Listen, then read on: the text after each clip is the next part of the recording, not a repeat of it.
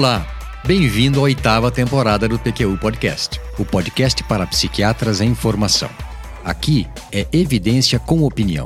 Eu sou Luiz Alberto Etten e é uma satisfação tê-lo como ouvinte. Nesse episódio do PQU Podcast, atendendo a pedidos, abordaremos o tema psicose em idosos.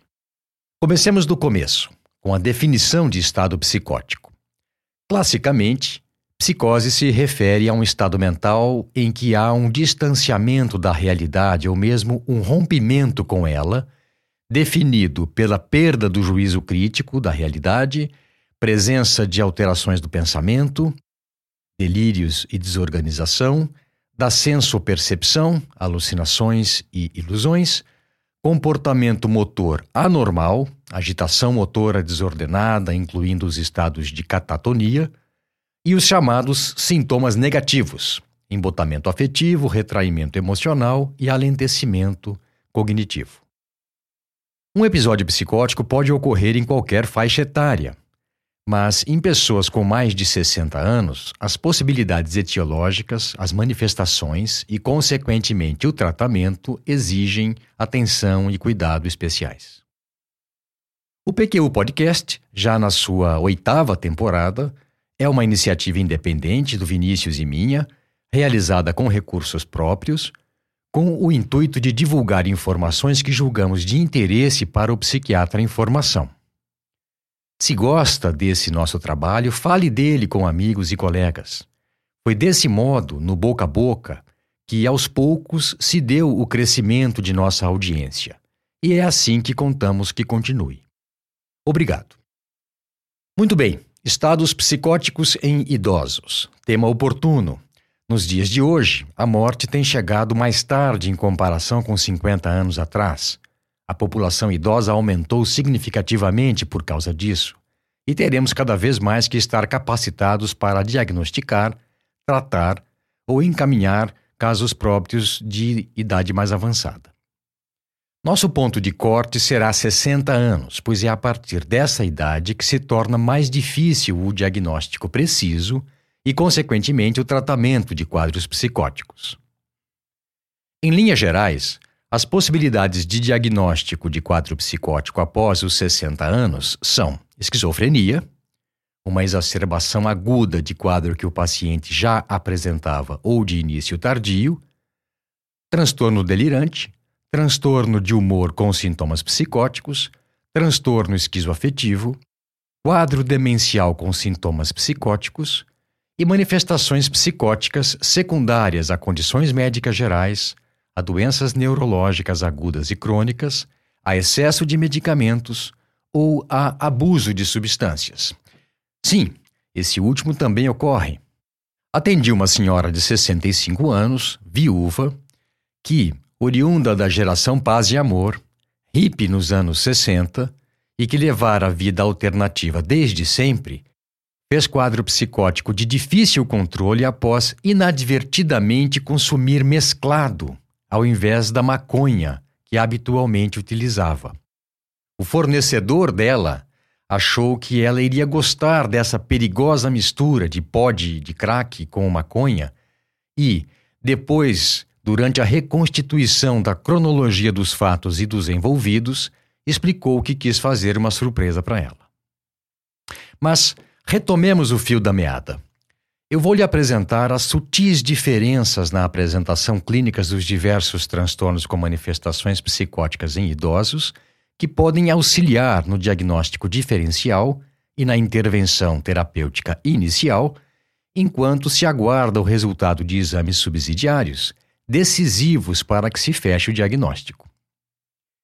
Segundo revisão qualitativa muito bem feita por Mark Colligin, Bradley Nita, e George Grosberg, do Departamento de Neurologia e Psiquiatria da St. Louis University School of Medicine e publicado na Harvard Review of Psychiatry em 2015, os quadros psicóticos são relativamente comuns em fases mais avançadas da vida, mas sua apresentação é variada e pode acontecer em diversos contextos que devem ser levados em consideração no raciocínio clínico.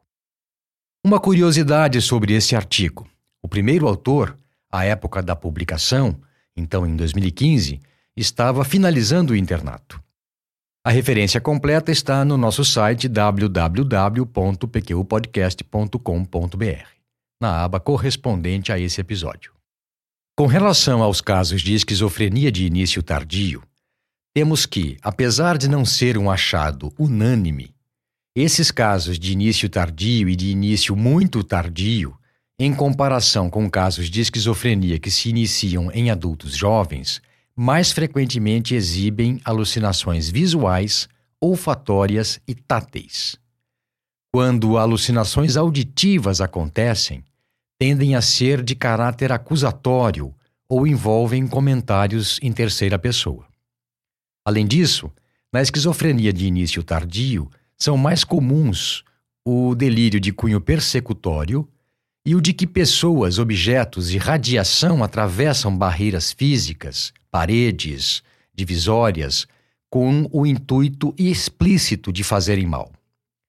Dentre os quadros psicóticos que se originam na terceira idade, a esquizofrenia de início tardio não é dos mais comuns e, consequentemente, deve ser diagnosticada e tratada como tal se e somente se foram, forem descartadas outras possibilidades de diagnóstico.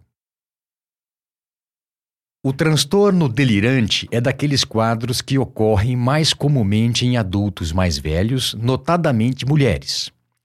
Tem esse nome porque nele predominam as alterações do conteúdo do pensamento, sem alucinações nem alterações grosseiras do comportamento, apenas aquelas condizentes com o conteúdo delirante.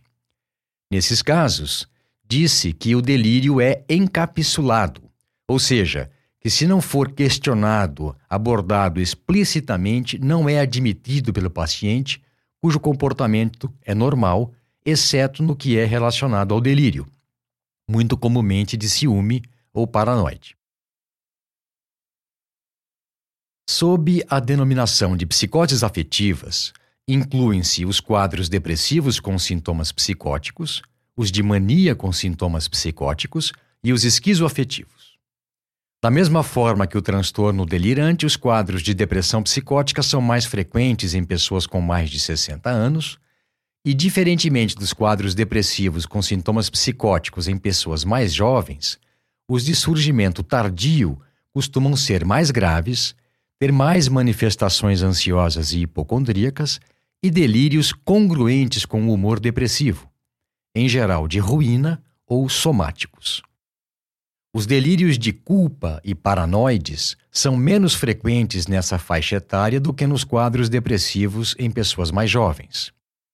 Os quadros de depressão melancólica ansiosa muito graves, com delírios de que o corpo já não está mais com vida, que está apodrecendo, ou de que a pessoa esteja amaldiçoada pelos erros que cometeu, acompanhado de alucinações olfativas de odor pútrido e alterações do comportamento condizentes com o conteúdo delirante, mutismo, recusa em se alimentar, a chamada síndrome de Cotard, são cada vez mais raros, mas ainda têm chance de ocorrer, particularmente em homens com mais de 60 anos. O diagnóstico de fase de mania do transtorno bipolar com sintomas psicóticos em idosos costuma ser menos problemático já que em geral ocorre em pessoa com antecedentes de episódios semelhantes no passado, ou pelo menos com histórico de depressão recorrente. Uma fase maníaca inédita na terceira idade raramente será manifestação de transtorno psiquiátrico primário, e a sua causa, tumor cerebral, induzida por substâncias ou medicamentos, secundárias a encefalites de diversas etiologias, inclusive de dengue, deve ser investigada. Evidentemente, nesses casos, o tratamento da causa primária é mandatório. O transtorno esquizoafetivo se caracteriza por ocorrência simultânea de sintomas depressivos ou maníacos em paciente com quadro psicótico. Um detalhe, entre aspas, é que para que se faça esse diagnóstico é importante que o paciente tenha apresentado sintomas psicóticos delírios e alucinações isolados, sem serem concomitantes com manifestações afetivas, por pelo menos duas semanas. Ele é muito mais frequente antes dos 40 anos de idade, e apesar de ser um diagnóstico fronteiriço entre esquizofrenia e transtorno de humor com sintomas psicóticos, e por isso difícil, a caracterização de episódios anteriores na anamnese pode ser de grande valia. De todo modo, em pessoas com mais de 60 anos, o transtorno esquizoafetivo do tipo depressivo é mais comum. Nas demências de Alzheimer, por corpos de Levy e da doença de Parkinson, podem ocorrer delírios e alucinações, predominantemente visuais. Nas duas últimas, por corpos de Levy e doença de Parkinson, as alucinações visuais elas são estereotipadas, bem elaboradas e não assustadoras para o paciente. Via de regra, os sintomas psicóticos surgem em estágios mais avançados da doença neurodegenerativa. A exceção se dá na demência por corpos de Levy, na qual a ocorrência precoce dessas manifestações de alucinações é uma das características clínicas. Ela tem esse nome exatamente pelo desenvolvimento de inclusões esféricas no citoplasma dos neurônios corticais. Os corpos de Levy também ocorrem nos neurônios da substância negra, região do mesencéfalo responsável pela produção de dopamina em pacientes com demência na doença de Parkinson. Os delírios de pacientes com doença de Alzheimer costumam ser pouco complexos e, em geral, são relacionados com as falhas de memória, que facilitam a ocorrência de erros na identificação de familiares e de pessoas do convívio e facilita também uh, o desenvolvimento de crenças de que eh, eles estão sendo roubados, de que o paciente estaria sendo roubado ou lesado. Nos casos de demência de origem vascular, também podem ocorrer sintomas psicóticos, mas eles são muito mais variáveis, pois dependem da localização, da extensão e da gravidade do comprometimento da circulação cerebral. A variedade de problemas médicos e neurológicos que podem resultar em psicose em idosos é grande. Traumatismo crânioencefálico, encefalites, doenças autoimunes, AVC, tumores cerebrais, doenças endócrinas, doenças metabólicos e drogas barra medicamentos.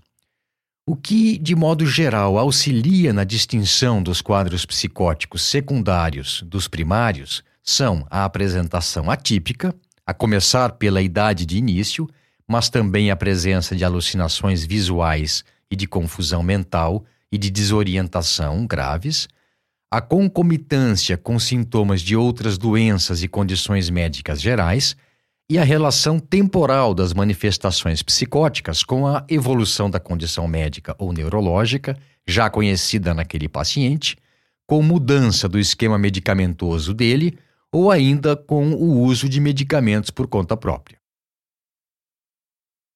Apesar da possibilidade de alterações do conteúdo do pensamento e da sensopercepção em pacientes com delirium, nesses casos é característica essencial do quadro a turvação da consciência, o estreitamento da consciência. Todos os outros que eu apresentei cursam com consciência clara.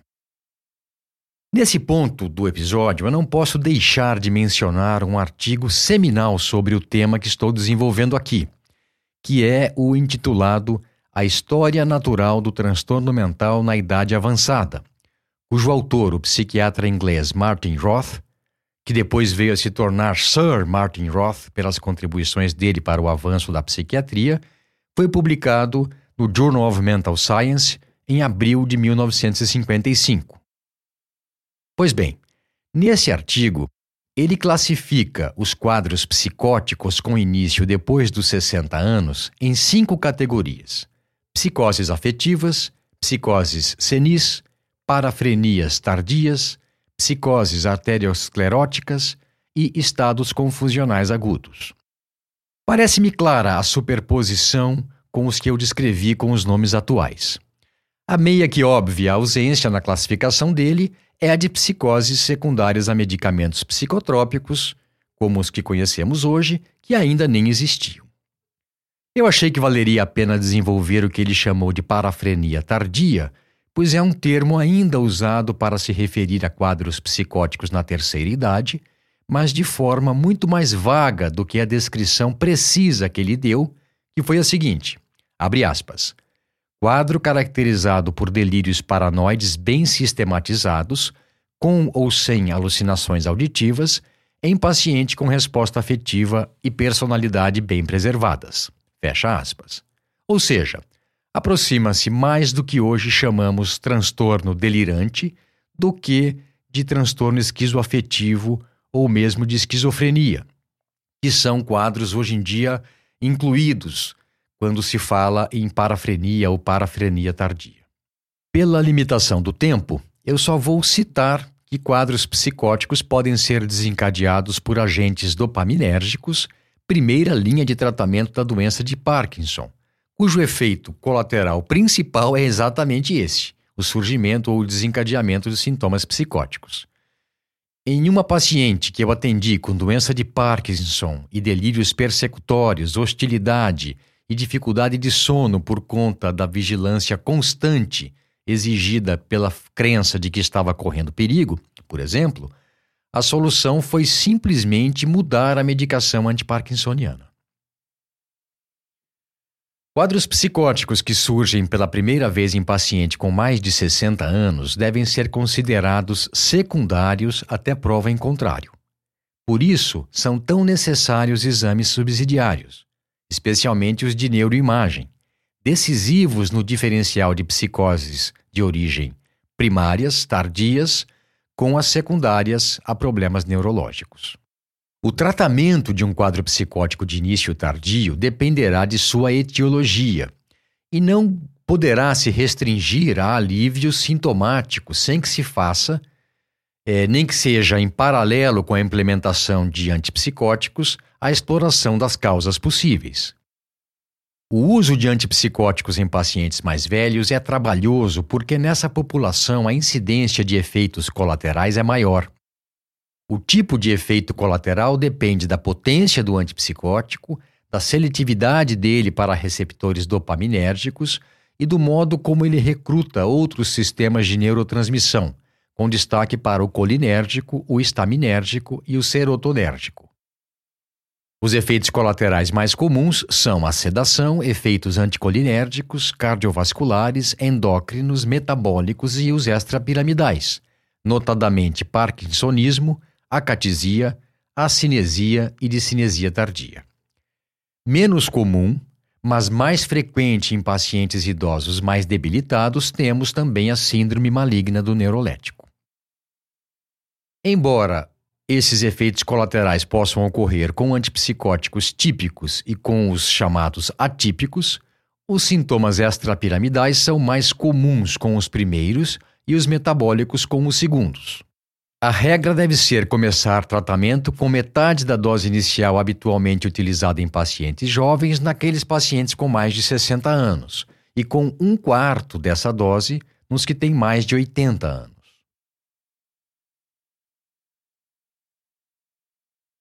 Os antipsicóticos são comprovadamente eficazes no tratamento de pacientes com esquizofrenia de início tardio, apesar de serem poucos os ensaios clínicos realizados exclusivamente nessa população. Dos atípicos, algumas evidências amparam a utilização de risperidona, olanzapina e paliperidona nesses casos. Mais recentemente, em 2018, Robert Howards e colaboradores publicaram na Lancet Psychiatry artigos sobre ensaio clínico de dose baixa de amisulprida, 100mg por dia, contra placebo, em 101 pacientes idosos com quadros semelhantes à esquizofrenia. O estudo foi de 12 semanas de tratamento agudo e mais 12 semanas de manutenção. A idade média dos pacientes foi de 79,9 anos. Os autores denominaram o quadro de início tardio semelhante à esquizofrenia porque não é comum esquizofrenia se iniciar tão tardiamente. Mesmo assim, não havia sinais de organicidade que pudessem explicar os sintomas. Os resultados indicaram clara superioridade da amisulprida no controle sintomático dos pacientes, sendo que, mesmo com essa dose baixa, alguns pacientes desenvolveram reação extrapiramidal. Risperidona, olanzapina e paliperidona, e mais o antigo típico pimosida, possuem algum respaldo na literatura para uso em casos de transtorno delirante. Para os quadros de depressão psicótica na terceira idade, prevalece a ideia de que a associação de antidepressivos e antipsicóticos é superior a essas medicações utilizadas isoladamente. A eletroconvulsoterapia também é considerada primeira linha de tratamento. Nos casos de síndrome de Cotard, uh, os antidepressivos não são tão eficazes e a eletroconvulsoterapia pode ter resultado heróico. Foi o que tirou um paciente meu das profundezas desse quadro depressivo psicótico tão grave que não respondeu nem à combinação de antidepressivos e vários antipsicóticos. Antidepressivos, antipsicóticos, associações de ambos e deles com estabilizadores de humor mostraram-se eficazes no tratamento de transtorno esquizoafetivo em idosos. No entanto, prudência com associações e cuidado com doses mais altas são regras de ouro. O uso de antipsicóticos para controle de sintomas psicóticos em pacientes com quadros demenciais deve ser feito somente se intervenções psicossociais dentre elas orientação de familiares e cuidadores, minimização de estímulos que intensifiquem as manifestações psicóticas e reabilitação cognitiva, não forem suficientes. A memantina sozinha não costuma dar conta desse tipo de manifestação. Há relatos e pequenos ensaios que amparam o uso de risperidona, olanzapina, aripiprazol e quetiapina nesses casos. Em geral, Neles, evita-se o uso de antipsicóticos típicos pelo risco de efeitos extrapiramidais. Dos chamados atípicos, entretanto, a risperidona, a paliperidona e o aripiprazol também podem causá-los. Em casos de demência por corpos de Levy, a situação muda um pouco. Devido à maior sensibilidade a antipsicóticos nesses pacientes, eles comumente apresentam agravamento dos sintomas motores maior prejuízo da consciência e morbidade e aumento da mortalidade quando tomam esses medicamentos. Se o seu uso for necessário, melhor que sejam os que tenham menor potencial para causar efeitos extrapiramidais, a quetiapina e a clozapina, nas menores doses possíveis. Valeria antes uma tentativa com inibidores da colinesterase nesses casos. A rivastigmina e a galantamina se mostraram superiores ao placebo no alívio de delírios e alucinações. Um ensaio clínico controlado para cada uma. Em pacientes com doença de Alzheimer, eles não tiveram o mesmo efeito. Também, diferentemente do que se observou em pacientes com Alzheimer e sintomas psicóticos, a memantina foi superior ao placebo no controle desses sintomas em pacientes com demência por corpos de Levy, mas não em pacientes com demência da doença de Parkinson. Os pacientes com demência da doença de Parkinson também são muito vulneráveis aos efeitos extrapiramidais dos antipsicóticos. Além disso, antes de qualquer intervenção para manejo de delírios e alucinações nessa população, o esquema de antiparkinsonianos deve ser avaliado e ajustado. A clozapina, em doses tão baixas quanto 50 mg por dia, se mostrou eficaz nesses casos sem agravamento dos sintomas motores. Por outro lado, pelos seus efeitos anticolinérgicos e o risco de agranulocitose, não há como superestimar os cuidados para preveni-los ou identificá-los precocemente. Há estudos abertos mostrando que a quetiapina também pode ser utilizada nesses casos, assim como alguns inibidores de recaptura de serotonina, citalopram e a sertralina especificamente. Conversando com o Vinícius na elaboração desse episódio, concluímos que não seria demais enfatizar a importância de alguns cuidados gerais na condução dos casos de psicose em pacientes mais velhos.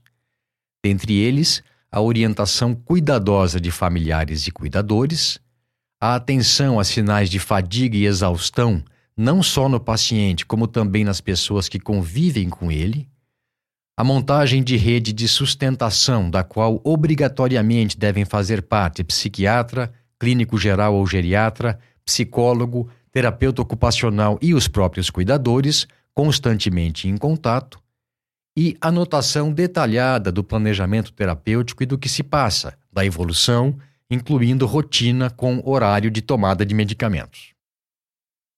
Muito bem, antes de finalizar o episódio, um comentário. Eu não sou especialista em casos de psicose depois dos 60 anos, mas a frequência deles na minha clínica tem aumentado. Notadamente porque a minha clientela está envelhecendo junto comigo.